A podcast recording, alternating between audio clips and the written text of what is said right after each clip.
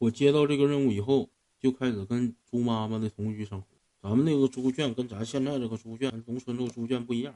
我们猪圈是一个小屋，然后里边有一部分是母猪住的屋，外边有个一米多的小墙，有个小门。我在外边这块住，然后我们那个猪圈也特别干净，就每天都用水、用水、用笤帚清，然后撒点灰啥，那基本也不咋臭，所以在那块能住。我在那住能有个三四天，我那天晚上我就发现，我发现这个猪跟往常的状态不太一样，我感觉它有点焦虑，有点不安。我合计它是马上它要下崽。果然不出我所料，晚上十点左右，这个老母猪就开始下崽。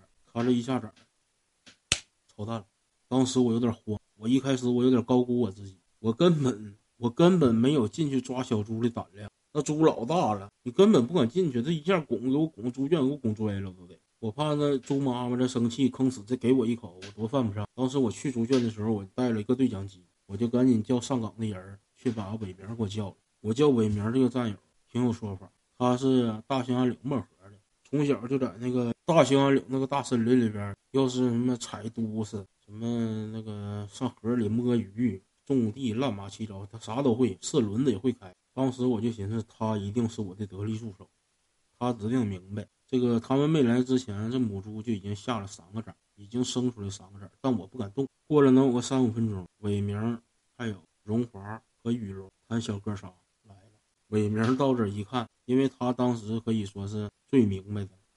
伟明到这一看不好，母猪难产，他认为母猪现在已经没有劲儿，生不出来了，难产。你剩下俺们三个都不明白这玩意儿，母猪难产怎么整啊？就知道剖腹产，没听说过猪还有剖腹产。这时候伟明出手，伟明把那作训服一脱，直接就翻猪圈里边。这个时候母猪已经不咋太动，它好像也是累了，筋疲力尽了，累了。伟明就把这个半截袖咔就撸撸到这块。就是顺猪后边，咵就胳膊伸，当时挺吓人，一点也不夸张。当时俺哥仨都这表情，都懵了，屏住呼吸，不敢动弹了，都没寻思还有这操作，没见过呀。然后过了一会儿，那伟明脸干刷白，夸夸冒汗，把胳膊就抽出来。我问他，我说咋样？我说我一寻思他三尖下指定摸里边还有没有猪仔，把猪仔拽出来。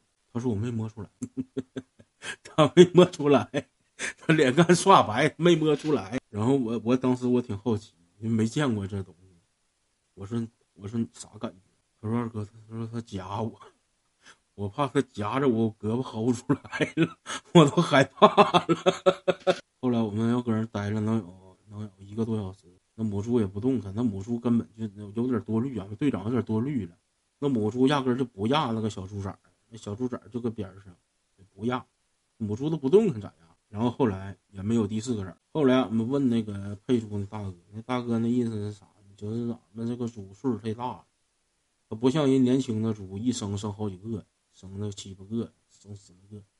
反正岁数大了，可能就生的就少，本身就少。我也不知道这伟明是咋判断出来，说咱是老母猪难产，干出来那事儿多吓人。